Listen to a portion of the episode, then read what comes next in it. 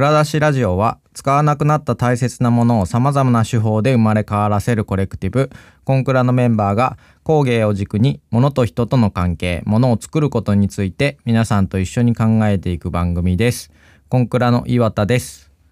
えー前回があの途中でフェードアウトしてあの無理やり終わらせましたのであの今週はその、えー続きのエピソードということなんですけど、えーえーと家の話ですね。であのまあえーっとまあずっとあの続けて喋ってるのでまあ続けて喋ってる後半の話にえーっとありがちかもしれないんですけどかなりかなりどうでもいい方向に話が進んでいってですねあのちょっと大丈夫かなと思いながら、えー公開をするんですけどあのあんまり途中でどうでもいい話をしすぎてあの本来話すべき重要なあのなんですか話題が完全に話し忘れてたところがあったのでちょっとあの後出しなんですけど、えー僕がちょっとこの最初の一人で喋るパートで、えーちょっとその紹介だけしとこうと思うんですけど、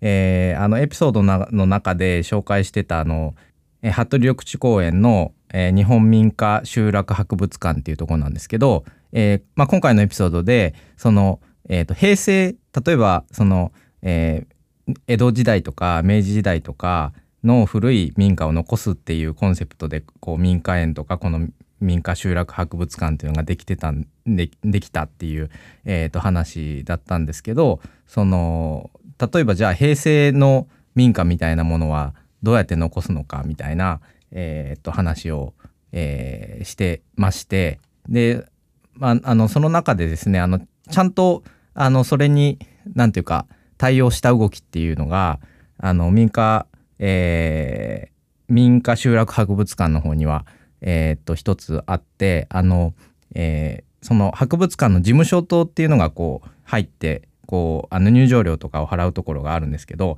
えーそこがもともとその、えーと事務所棟も、えー古いその民家の、えーえー民家を使って事務所棟にしてたそうなんですけど、えー2018年の、えーと大阪北部地震で、えーとまあ、結構あの傷んで、えー事務所棟として使えなくなってでその後、えーと今事務所棟にしている建物っていうのがあの東日本大震災2011年の、えー3月11日の震災での後に、えー福島県のいわき市に、えーと建てられた、えーあの復興の仮設住宅を移設して、えー事務所棟にしてるっていう、えーとところだったんですね。でえっ、とまあちょっと事務所棟なんで中身の見学とかできてないんですけど、えっ、と板倉造りっていう、えー、と建て方で、えー建てられてるあの住まあ木造の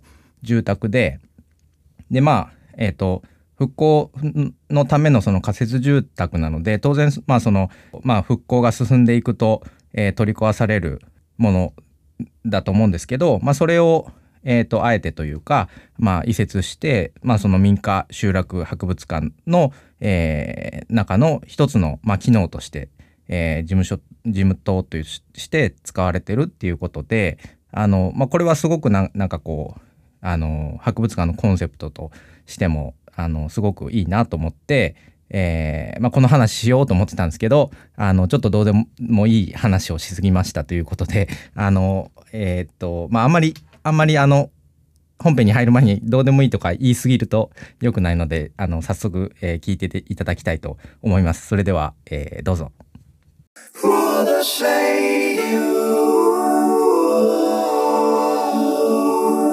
その民家一つ耐震補強するだけで、うん。まあお奥の金がかかってるんですよね。いやー。なりそう。そう、ん。だからい一回そのばらしてあの、見に見えにくいところに耐震あの補強材つけてみたいなことやってるから、うん。相当あのコストかかってうん。るみたいで、うん。うん。うん。うん。そういえばさちょっと違うけどさ、うん。あの前蔵出しラジオでもなんかそのな奈良に行った話したっけ東照大寺とかのさ。うんうん。きあのえっ、と歌舞伎見た時。あそうそうそうそう、うんうん。で東照大寺とかもまああのいあの鑑真和上とか作って、まあ、1,000 1,000年ぐらいの歴史があるところでさ。うん。でよくその建物残っとるなと思ったらなんかこう時代を追って梁を追加したり柱を追加したり補強しまくってんですよね。はいはいはい。でその外から見ると一緒だけど中から見るとなんかそのこんだけこの時代の間に補強しまくってるっていうことがまあ資料化されてたので、うんうん。いややっぱそれはそのまんまじゃ持たんよなっていうのはねなんかちょっとあのしみじみ思思ったもんでしたけどね。うん。うん、やっぱコストかかるよな、うん、いや正直言うとやっぱ東照大師の中の梁を追加した感じのなんか感じはあの美しくはなかったんですよやっぱり。うん。あの最初から意図された設計そうそうそうそうそうう、んうんうん。でなんかこう最初から言ってた意図してたら、えっと、やっぱりここにはこういう柱来んだろうなとか、うん。うんここの柱の密度ちょっと強すぎるよなとか、うん。やっぱそういう感じになっちゃうからなんか難しいですねそういうのってね。そうですね。うん、町屋もね改装するのに結構建てた方が安くなるなっていうのが結論家探ししてたんですけど京都で、うんうん。最初町屋を買って改装するとか言って言ってうん。すごい見まくってたんですけど、結論言うと全然なんか新築の家2個ぐらい建てられるぞぐらいの だいぶですね勢い 勢いになるからうん。ちょっと我々にはあ早かったかな。いや無理だしなんかあの京都のことに限って言うとまああのあのそもそも違法建築ばっかりだしその、えっとあれですよねえっと京都の人はこうみんな口それて言うあれですけどうん。その間口の幅でこう税金が決まってたから、ま、あの間口の狭さに対してうなぎの寝床って言って後ろ、うんうん奥行きがすごいいっぱいある家がなんか多くて。アムステルダムと同じやね。そうそうそうそう。でそれで結構そのあの狭い道になんかそういう風にこうひしめいた感じでなってて、うん。で確かあれ法律が変わってあの建て直すんだったらセットバックって言って道を開けるためになんかもうじえっと要は玄関を、えっと、道路分開けないといけないから、はいはい。それが嫌だからみんな建て替えないんですよね確か、はいはいはい。京京都のうん。あれお家とかって。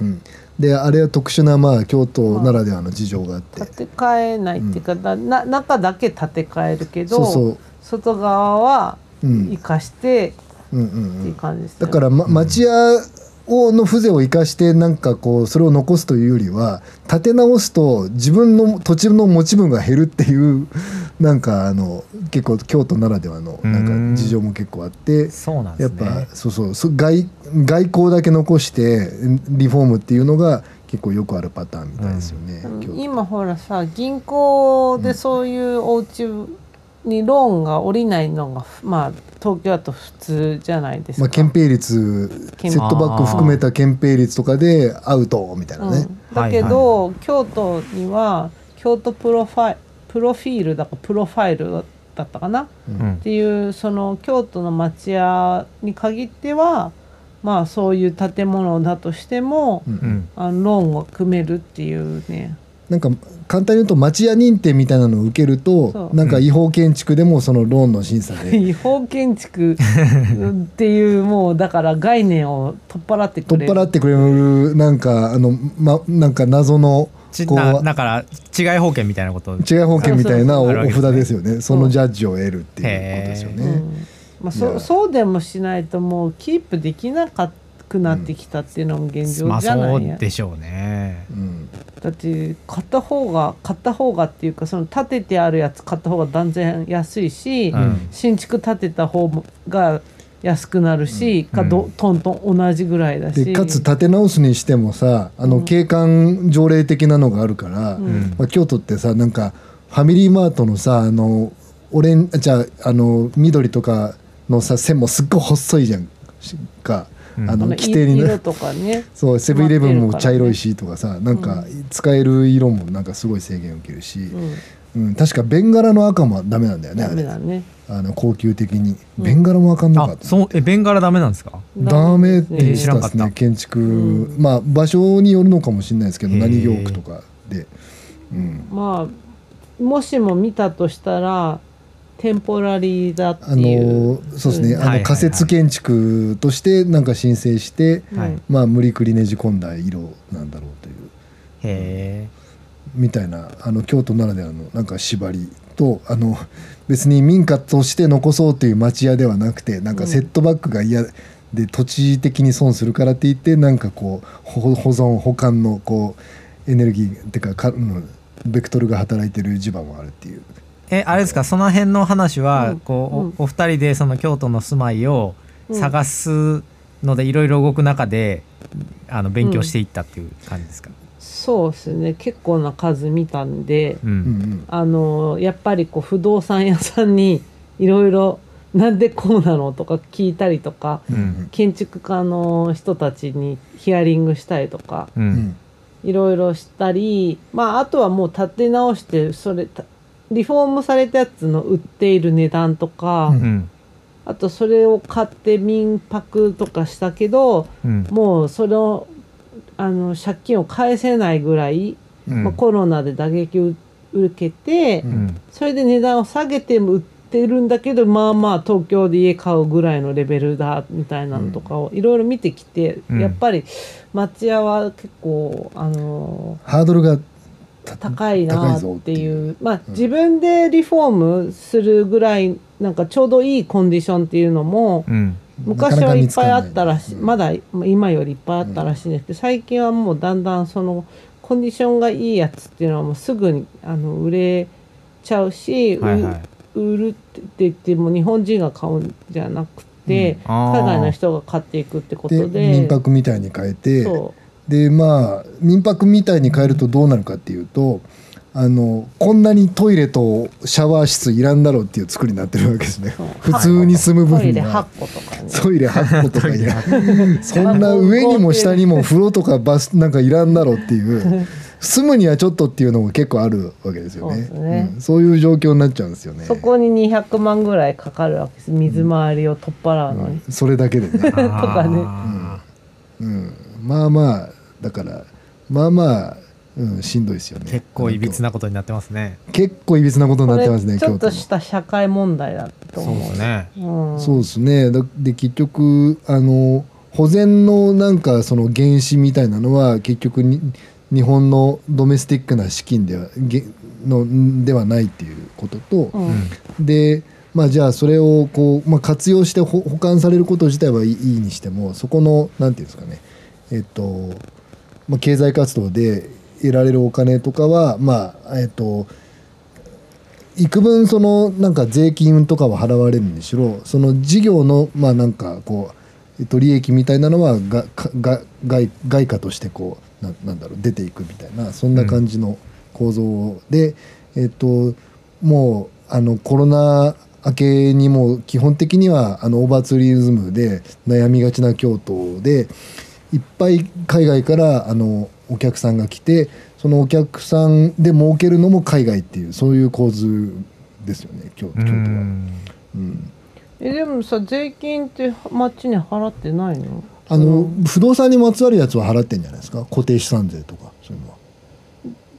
そのえっと民泊しとしていうビジネスをでなんか日本でやってるかあ京都でやってるからって言って税金を東あの京都市に払ってない可能性があそっかでも結構最近私み見て回ってるんですけど京都のその民泊の外にか貼ってある紙紙っていうかポスターみたいなあの建築計画み建築計。画っていうか、うん。ここは民泊ですっていうそのルールがあって貼らなきゃいけないんですけど、うん。結構それ外見をダメにしてるんだけどさ、ああで、ねうん。かなり大きに大きく書いてあるんだけど、うん。大阪の会社が割と多いなと思って見てて。あ。あはいはいはいでそれをまた Google マップでさあの私、うん。どこの会社だって見るのがなんか趣味で。一種 一種の。そうしたらあの日本の会社じゃないオーナーさんあとああの会社のデータベースとかも見るんですけど、うん。やっぱりオーナーが日本の名前ではなかったりとかして、うん。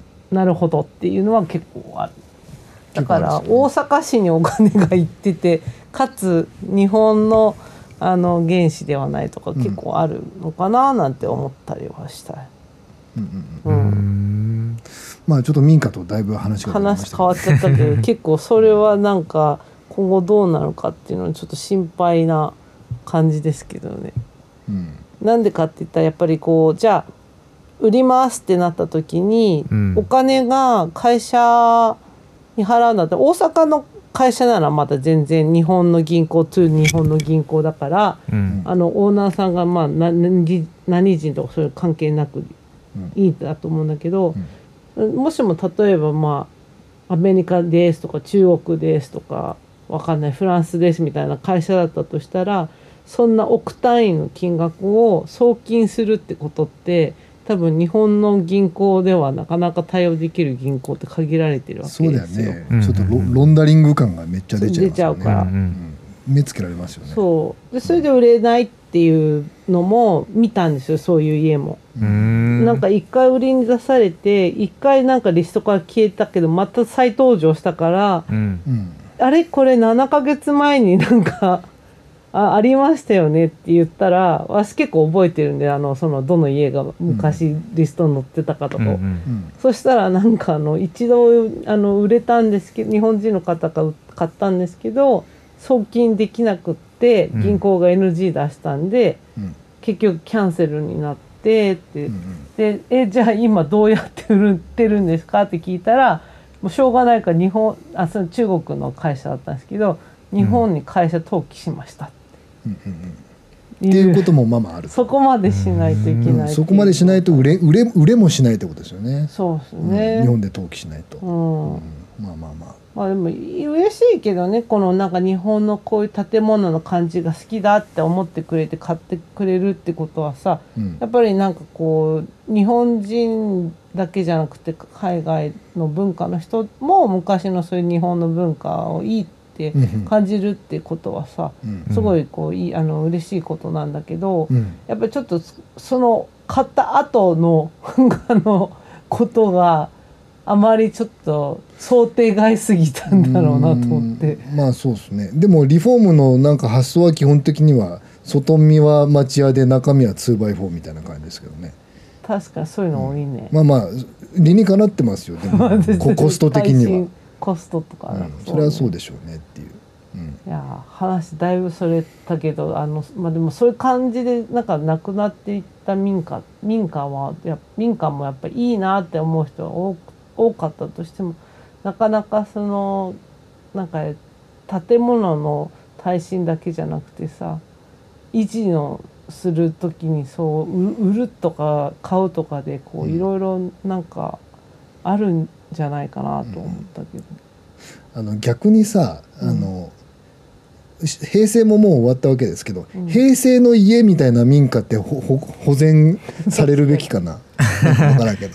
へ平成っぽさ。平成レトロだからあ平成っぽさ。平成わかんないけの家か。うん、どそうそう。バブル終わりかけから始まり。あ失われた20年ぐらいのなんか一戸建て。ー。なんかでもああありますよね。独特のうん。90あの9 1990年前後のーうんにあのアールデコっぽいデザインって流行ったじゃないですか。うん。流行ったんですか？えーとうん。がえーガレとかみんなが集めてたかもなんかそのなんか京都の河原町通り沿いとかも結構そのぐらいの年代でアールデコっぽい、うん謎のなんか丸謎の装飾のなんかビルみたいなの結構ありますけど、うん、うん、うん、なんかだいぶ年代感じますよね、うん、うん。それはなんかやっぱ昭昭和のさ香りがするじゃん。平成いや昭和っていや平成です。平成です。よ平成。めっちゃ平成って感じ。うん。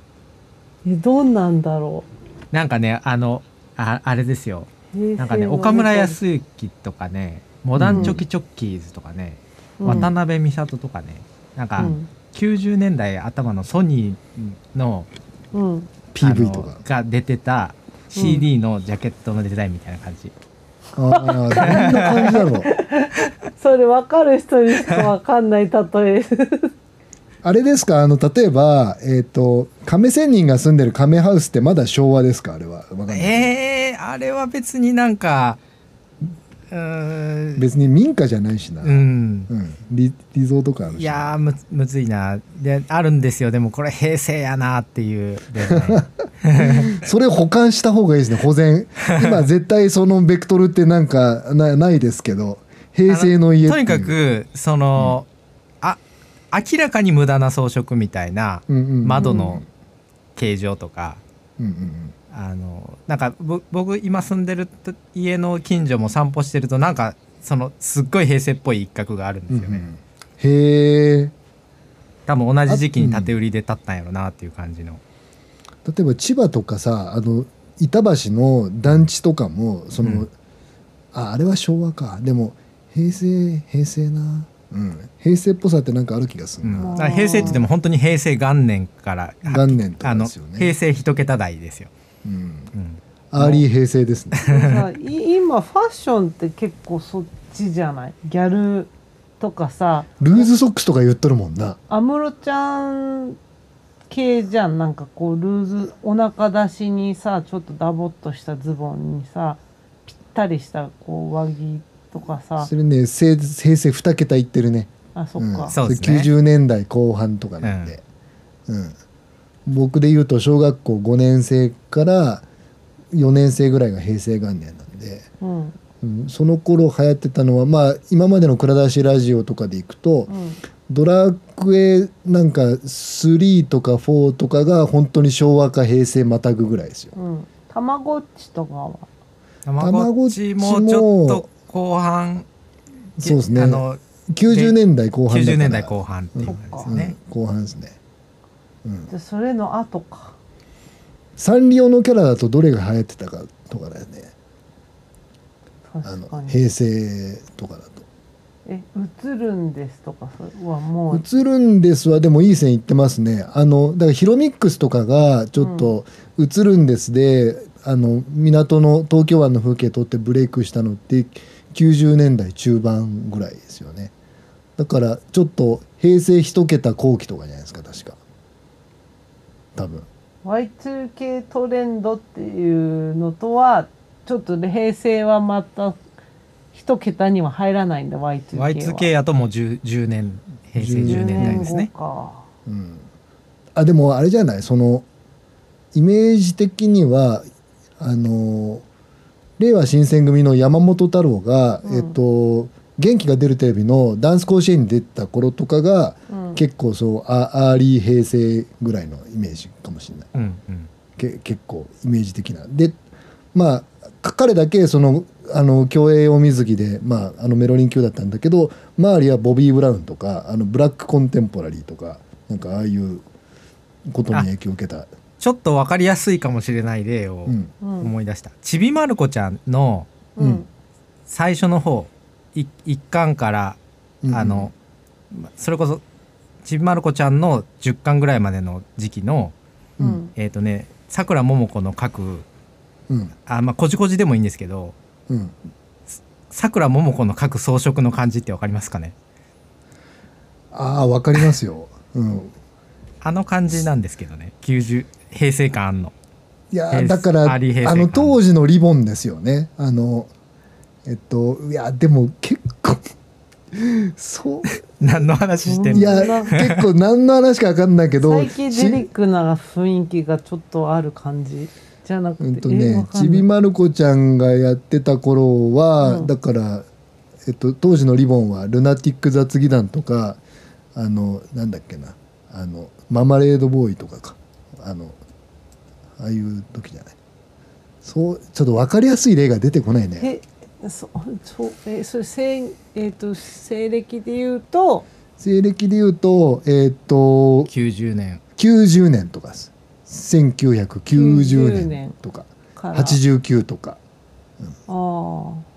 909192いやだからやっぱりねそのネネオアールデコって感じなんですよね、ネオアールデコなんですね、うん、あの、こコンクリートでできた、うん。うんうん。ちょっと上の屋根がなんか変にカーブとかそういう感じ、そうそうそうそう。窓が丸とかそうそうそうそうそう。そういう感じ。あー。でもつちょっとさ 2, 2x4 への抵抗を感じるよねちょっと。うちの家、うん結構それスレスレ言ってそうな気するけど。あ世田谷の木の田の家は結構あれですよ。その岩井さん来たことないですけど、い。来てもらったら割となんか平 平ちょ成ちょっ平成とあのなんかどんどん想像できなくなってるんですけどあのあの意味がわかんない。天井にがあって。R, R があります、はい。うん、いろりがあって。いろりあって茶室あってあるでこなんですか？あ茶茶室がいそうですね。1階があって書院造りがあって2階が変なんなんとなくあるでこ。えっとね一から説明しないとダメでえっとえっと世田谷のちょっと我々のうち R 不動産で見つけたちょっと特殊な物件なんですよ。それで、うん。見た目は瓦がでい和風なんですけど、うん。RC 鉄骨なんですね。コンクリでできた家なんですよ。うん。でその大きな作りからしてだいぶ特殊なんですけど、うん。あのそのちょっとちっちゃい、まあ、猫の額みたいな庭には、えっと、京都から移設したとされる、えっと、茶室が、えっと、土壁の茶室があって、うん。えっと、でその母屋の方には、えっと、鉄骨の,、まあ、あの作りだけどいろりがあっていろりもなんか別に煙突があるわけじゃなくなんかこう、ファンがこうついてるっていう、うんそれをなんかこう。なんか柵で見えなくしてる。そうそうそうっていう感じで。へえっとでまあ多分なんかその作った人はわ、えっとまあ、和風のところを残しつつ2階以降は居住スペースというかダイニングキッチンとかリビングは洋風にしたかったんだと思われるんだよね。ーうん。そうだね、でなんか下はなんかすごいえっとなんだろう。えっと木部木の部分はすごい焦げ茶色だけど、うん。えっと2階以降はチーク材っていうかちょっと明るめの木の色とかで。うん。まあなんだろうな。すごいチープなうん、まあ がガラッと雰囲気が変わるわけなんですけど、それでなんかこう壁になんか備え付けのなんかこう戸棚を開けるとなんかミニバーみたいなのがあって、はあ。あこういうのでどやりたいなんか平成のな なんだろうな。こうっバブルのの終焉。ていう感じもしなくもない。高いブランデーとかがおお置いてありそうな、はいはいはい。そんな作りの家ってなんかあんまねあのちょっと裕福な方でも今そんな作りせんのじゃないかなみたいな。そういうのはありますよね。うん、うん、こうかまあなんか意外と平成レトロなんか足元、ここうん、も民間認定になるのかな、いやその平成っていうジャンルが確立されたらでしょうね。うん、平成なそこそこ長いですからね。うん。平成長いですか？ら、まあまあでも昭和の方が長い長いしな。昭和長いけど昭和のイメージとかってある程度なんか共通認識ありますもんね。マンションを見に行って、あの見て、ま、東京で見て探してた時にうん。あの、まあ、賃貸だったんですけどうん。80年代頃に作られたマンションはいいですよってすごい勧められる。なんで、あの作りがうん、分譲あそう分譲かつ分譲って言ってた。なんかね作りが今の作りよりお金めっちゃかけてるからあのいすごいこうあったかいうんあの C とかなんか壁が全然分厚いから音も聞こえにくいしとか、あとなんか分かりやすいのが廊下の歩いてる音があの入ってきませんよねとか言ってなんかそういうふうに説明されてうんドドアのところおオーディオ機器とかは結構聞くけどね。80年なんかあの部材がやたら金メッキとかやたらいいの使ってて、うん、あそうそう部材もいいって言ってた、うん。そうそうそう。そういうなんかものが多分日本に入ってきやすかったんだろうね。うん、でもそれもあの昭和平成またぐらいの話かもしれないけど、うん。こんな話だらだらしとっていいんかな文化からどんどん遠くなっていくけど。いやあの別にあの確信も何もないのでこの 今日の話題に。うん。あのどんどん拡散していって問題ないんですけうちどのこうん。個人宅の内容がどんどん拡散されていくだけなんだけど まあねもう別に賃貸だから別にこここが拡散されても、まあ。うん。まあついでに言うとなんかそのエアコンもなんか壁壁に埋め込み式天井埋め込み式の業務用みたいな感じで、はいはい。フィルターの掃除ができないですねこの家は。え？そう。うんどどうするんですか？なんか大家さんに業者を呼んでもらうしかないえっていう、うん、いくらかかっとるか知らんけど、ううんん維持が大変です。あそうそう。で維持が大変でちょっと民家の維持に戻ってきますけど、うん。これ平成レトロとしてこの家を保全かけるとすると、うん。まあまあのコストかかります。そうなんですよ。だだからその辺が、あの多分住宅っていうものをなんか、なんですかね。こう、えー、とその時代なり地地域なりみたいなものを、うん。なんていうんですかね。こう残すものとして維持すうんうんうるん。ことの難しさというか、はい。さっきの京都の話もそうやしなんかその、えっ、と普通にその資本のなんていうんですかねこう論理の中で言ったらやっぱりやっぱ建て替えたいとか、くなるですよね。ううん。んっていうやっぱり力の方が働きやすいから、うんうんうん、まあだからあの結局その民家園みたいなコンセプトはうんうん。あの水岸だったんだなっていう。うん、意味をなしてるっていうことですよね。うんうんうん。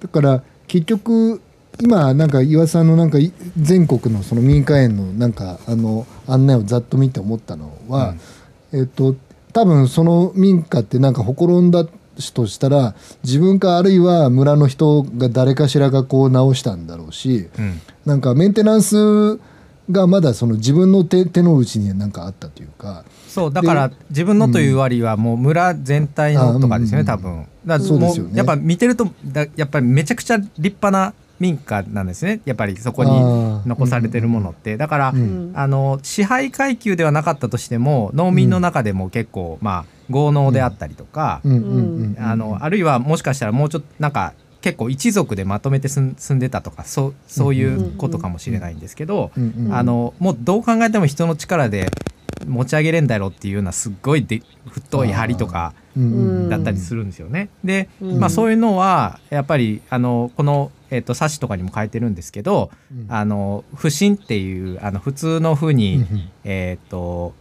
えー、と請求書の「請」あの「こう」っていう字で「不審」っていう安不審とかの不審ですはい。よね。、だから、うんその村人の相互扶助システムがあって、うん家を建てるとなればあのうん職業的な大工ももちろんやるけれども、うんやっぱりその村人全体がその家を建てるっていうことに対して、うん。あのえー、とそれを担うっていう、うん。まあ、シシステムが社会の中にあったからこそそれだけの家を建てられたわけで、まあ、それを、ね、維持するその地域社会みたいなのがなくなれば、うん。まあ、やっぱり当然いい状態で維持するのは難しくなりますよね。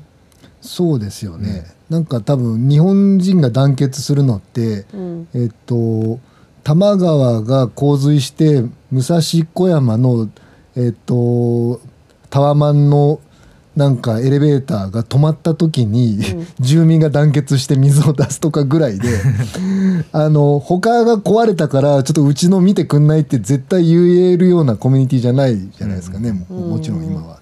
だからメンテナンスとコミュニティと、まあ、我々個人がだいぶこう引き離されたっていうかパパーテーションがある、まあ、せ世界に僕は僕は僕は暮らしてるなっていう感じはなんか改めて思いましたね。そうだよね、ん。このエアコンがさまず一個一台壊れた時さなんか天井を壊してとかいう話に、うん。だしやんないとダメですってこう業者さんに、エアコン業者さんに言われて、うんまあ借りてるから勝手にやっちゃいけないっていう意味でやらなかったんだけど、うん。まあやらんよなと思って、ね。自分たちで、うん。天井ぶ、うん。穴開けてこうなんかエアコンのためにみたいな。あとあれもあんのかな？なんかあアメリカとかだとさ住んでく方が家の価値が上がってくって言わない？なんか。あアメリカは知らないけどヨーロッパはそうだね。なんか基本的に仕上がった家ってなんかダメで当然だからそれを直して自分用にこうなんか変えていって家の価値がやっぱ上がっていくけど、私友達がそうやってお金をどんどん増やしてってうん。結局納得いく家にまでうんうん。に行き立つっていうなんかモノポリゲームみたいなことやってて。なんか工芸とかまあそのコンクラのなんか当初の議論でも出たけど、うん。なんか物の価値がなんか一番高いのは買った直後でだんだん下がっていくっていうのはやっぱ日本特有のそうですね。なんか、えー、と家に対する今の常識ですよね、現代いやぶそうそれで言ったら僕の今住んでる家とかも僕が住んでから価値上がったはずやけどあのうん。固定資産税的には0円なんですねこの家。すげえ！あいいの見つけましたね。岩いさんやいいかどうかわかんないですけど、うん。いやだからその固定資産税は安いんうんですけど、だからうん。割と。あのうん。築50年なんですよね今、うん。えー築52年なんですよねこのうん。今住んでる家が。うん。うん。でだからほほぼ0円で買っててうん。建物そのものは。うん。うん。で結構リフォームにお金かかったんですけど、うん。うん。うん。あのそれこそ72年とかの地区なんで、うん。えー、と基礎もあの布基礎ってあのつ土の上にあの礎石が置いてあるだけの状態へえで、あのベベタ基礎にして全部コンクリート引いて、うんうん。あの基礎を打ち直して、うんで、あの瓦屋根やったのを、うん。あの瓦全部下ろしてうん。スレート屋根にして軽くしてうん。うんで1階の壁をあの補強してうん。あの、えー、とめ面で支えるようにしてみたいな、はいはいはいはい。結構いろいろやって結構ますね。結構構造的にいじってます。結構いろいろやったから、うん。うん長く住める家になってるはずなんですけど、うん。その買った買う前よりも。もうお金かけたうん。分その価値上がってでもでも多分その市場性うんとしては全然価値ないですからねこの家。だからみ見てるポイントが築何年かっていうだけってそうそうそこしかそこしか見えへんから、うんそこしか見とらんですよね。なんかエラーですねこれはうん。うんえ築何年かっこリフォーム済みとかでもダメなんだ。えっとねだからリフォームっていうのが、うん。言ったらまあやれる範囲でやってるだけなんで、うん。なんていうんですかねそのしかも言ったら僕らの住む住む立場としてここは変えたいなっていうオーダーでうん。変えてるリフォームなんで、それがその、まあ仮にこの上家をまた売るとしたら、うん。その買い手がなんていうかそれに価値を感じるかどうかっていうかあうんの多分不動産屋は別にそれに対して価値感じないですよね多分。うん。そうなんだ。うん。うん。なんかリだって耐震耐震のその基準にめちゃくちゃがっちり合わせてリフォームしたわけじゃないですからね、うん。こうしたら安心だろうっていうやり方でやっただけやから、なるほど。なるほどうん。例えばリノベ済みとかだとまたちょっと変わんないの？ダメいやリノベ済みって言えるかどうかっていうその不動産的な基準がある基礎からやったらさもうリノベに近くないの？そういうこと、うん、コンクリ引き直して下手したら建て直しに近づい近いようなイメージですからね。ねえ。なんかリノベとリフォームのさ線引きわかんないね。うん。わかんないですね。うん。これはちょっと建築家さんをいつか呼んで話を聞くしかないね。うん、そうですね。そういう会を作るちょっとそれまたやりましょう。はい、うん、なんかく車とかでもそうですよね。中中古車とか。なんかやっぱ売る時に純正に戻したりしますもんね。なんかやっぱり。こあう自分なりにちょっと作ったカスタムがあの要は一般性がないと価値がやっぱりあの高まらないからそそういうのでやっぱオークションとか民間であの売る車の売買が発達したと思うんですけど、あ、うん、じゃあこバイクでもそうですけどさバイク王とかの査定ってすごく悪名高くて有名ですけど0円が当たり前で出張費を取られるっていう。そうなんだ。そうそうですね。年式とかそこだけしか見てないとかね、うん。そういうのは全然ありますよね、うん、でもなんかカーセンサーとかで、えっと旧車とか見てたら、うん。なんか普通にふまああのスカイラインとかってまあね1,000万超えとか普通じゃないですか昔のやつとか。あれって原価どんぐらいなのかなって思ったりしますよね本当に。なんかな難癖つけて安くこはいうはいはい。仕入れて、どうどの文脈で売ってんのかな？利幅がすごいなと思ったんですよそそれを高くは売ってるじゃん。で家ってやっぱなんでダメなんだろうっていうそこが納得いかない。そうですね、うん、買い手としてはね。うん、うん。うん。うん。うん。まあオチがない話をしてますけど、えいやまあ今日はあのあまり落ち着かんだろうなと思いながらもえうん。持ってきたんで。うん、こんなとこ皆さですよね。んはそうですね。い家と個人をの関係をどういうふうに捉えてますでしょうっていうところですね。家を買うのか借りるのか派とかでまたね意見を分かれたりとか、うん、人生観の違いだからね。正解はないですけどね。うん。まあこ個人的に言うのは納得感じゃんとか思うんだけどなんかい自分でいじれるいじりたい人は買えばいじり倒したい人はやっぱ買うのが楽しいし、うんうんお金が返ってくるとかじゃなくてそのか過程とかさうん。いじり倒したのが楽しいからそれってプライスレスだと思うんだよね。その時間とかうん。うんそういうやった納得感っていうのは、うん。納得した家に住むっていうのはやっぱ。うん。で人が建てたものしか住んだことないですよって人もまあもちろんあのお友達にもいるし私もまだ建てさなんか我々もずっと借りてるけれど、うんやっぱりなんかそこに不満を感じてるか感じてないかがすごい大きな線引きなんだろうなと思って。うん。そうだね。うん。でなんか自分でなんかうまくやっていくっていう風な能動性をがある人はまあそれなりにやっぱ大変だからさそ,、うん。そのなんか大変さと自由度を引き受けていくっていう感じはあるよね。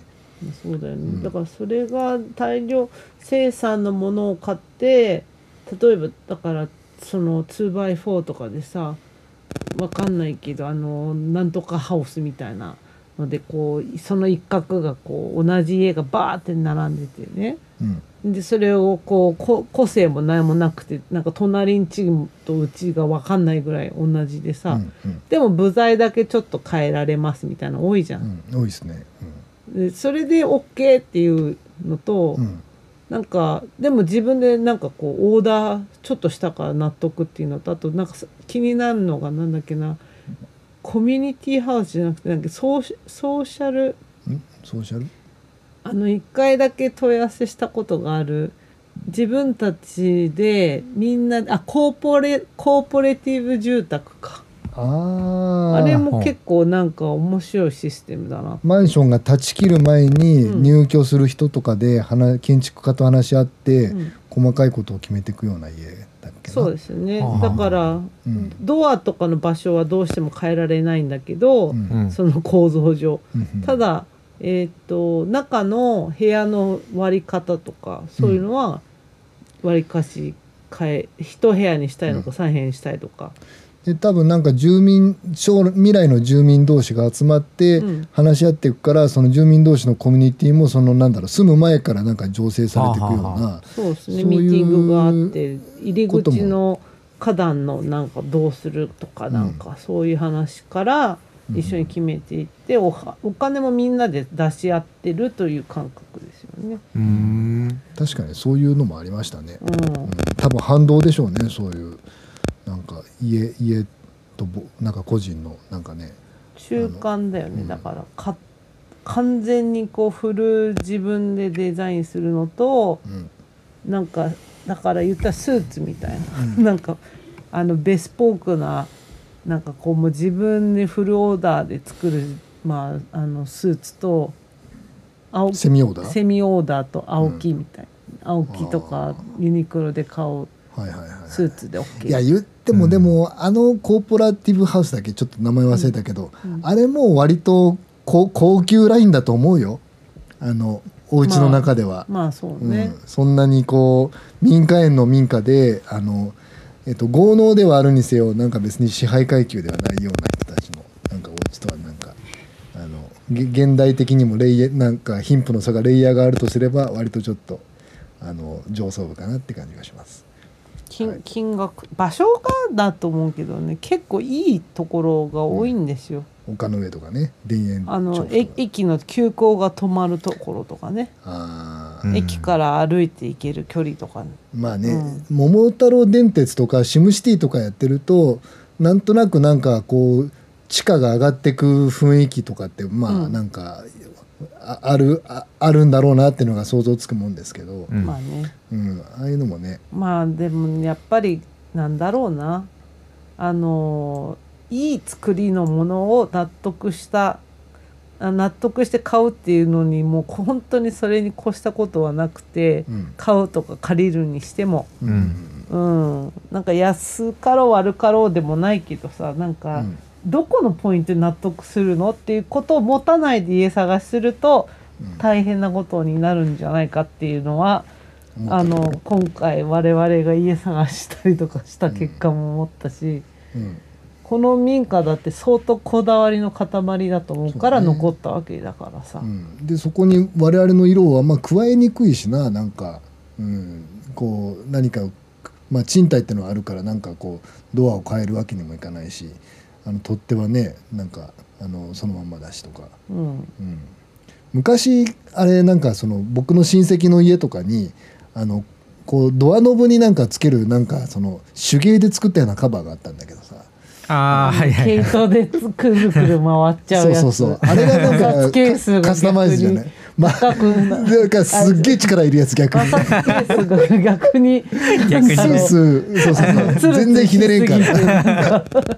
ああいうのがせいぜいのカスタマイズじゃないですか。す あれ何だったんだろう。うん。黒電話にもなんか手芸の編み物でカバーが置いてあったりまあ電話はいいとして。さドアノブあれドアノブ極端になんかあの清潔好きな人で洗濯できるものでなんかこうカバーしたかった人が知らんけど。うのあれはだから平成レトロか昭和後期のなんかカスタマイズですよ。あれ昭和じゃないかな。昭和か。あれは昭和ですね、あれ昭和ですか。う平成感ないな。うん。ないね、平成はむしろなんかこうゴムでこうパコってはめるなんかプラスチックでできた蛍光色色のカバーみたいななんかわかんないけどってイメージがあえるね、ーそれがわかんねえや。いやそんなもんないんだけど、うん。あったとしたらうんうんネオンっぽいなんかはいはいはい。フューチャーレトロフューチャーみたいなのわかんないけど。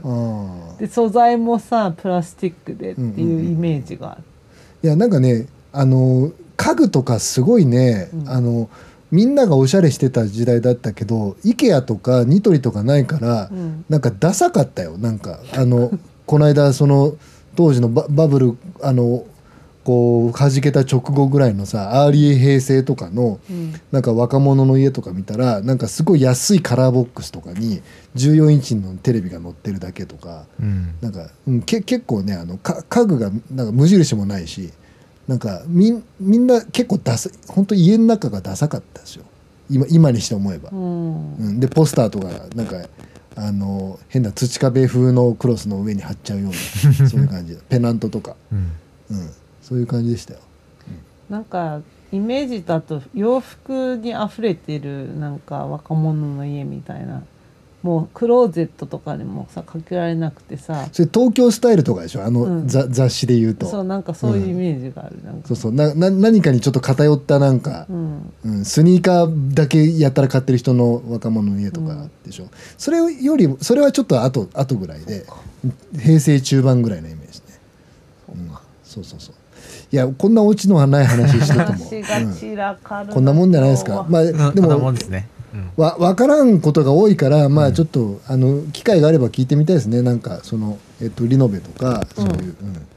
あの方に。そう、はい。でまああのちょっとこの間のその行った民家博物館面白かったんで、あのちょっと野外博物館は今後もいろいろウォッチしていこうかなっていういやちょっと僕影響受けやすいからみ岩田さんの影響を受けてまあとりあえず川崎から攻めようかなって気持ちになってます、なんかちょっと私気になってるのは、うん。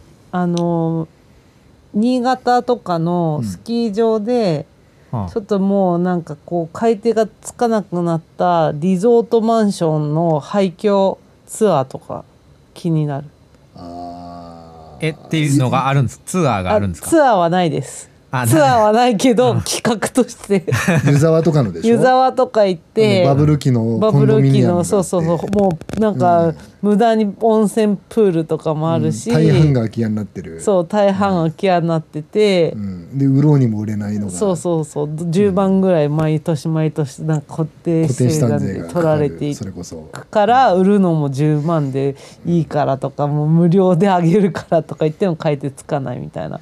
それはそうですね。なんかそれはなんかあのそうですね。昭昭和後期のレトロですねそれ。昭和か平成、うん。 early 平成レトロですねそのあのスキー場ニアスキー場のコンドミニアムが、ね、そう。でしかも温暖化でさ多分スキー場としてもさしんどくなっていくんであろうなと思って、まあそうだよね。下手するともうそそれらのなんか行く手はもしかしたらもうそういう 昔の日本の平成レトロ昭和後期のああいうほとんど廃墟みたいなマンションとかにうん。平成レトロのヒントがあるかもね意外とね。そう。で、うん。それを白川郷ぐらいにしてなんか 文化遺産みたいな。文化遺産として残すっていう。なくはない。100年後ぐらいだったら。ああその視点はなかったな、うん。まあまあまあ。確かに。はい。はい。そんな感じで。まあ今日はそんなとこで。はい、は い。散らかったで家会でした。家会 またまたちょっとやりましょう。ちゃんとこう専門家を呼んで、そうですね。はい。やっぱりちょっとなんかあるあるの話聞きたいですねあリノベあるあるとか。リノベとか、うん。まあ、特に町屋とかのやっぱ聞きたいよね、なんでそんなお金かかるのかもうん。もう含め、でもな魅力があるからっていうのと好きな人は本当に私もやっぱ町屋に住みたかったけどまあ無理だったわけだけど、うん。うん。うん。憧れはあるっていうのはあります。っていう感じでちょっと聞く人を誰か考えてまた企画しますと。うん。い。うことで、はい。でそうで次週も3人会なのかな？え次週次週はゲスト会いけないですか、はい調整中調整中です。ちょっと別の、うん。別のゲストはいですかね？今調整中です、はい、はい。調整中ということで。はい。はい。ではまた、えーあのお楽しみください。そうですね、えー来週も火曜日期に待してください。えー、とうまくいけば来週ゲスト会ですはい。と いうことでお願いします。はい、じゃああのうちのレトロフューレ平成レトロ。あ平成レトロ自慢をえっ、とコンクラはハッシュコンクラ。とフォームで、はい、はい。募集したいでです。す。はい。あと町屋住んでるぜっていう方いたらはい。自慢ください。はい。あとは、えー、と地味にこんななんかだべっててあれですけどポッドキャストのランキングに参加中ですと。あそうですね。えっ、とジャパンポッドキャストアワードのリスナー投票が1月末までですのでぜはい。ひ投票していただけると嬉しいです。お願いします。やりがいのために。はい。やりがい。ちょっとだいぶダラダラしたなこの回。こういう時もある。あの作業用 BGM として、はい。お楽しみくだまあ、さい、来週はあのゲスト呼んでねパリッとはい。やりましょう、やりましょう。はい。というわけでありがとうございました。ありがとうございました。はい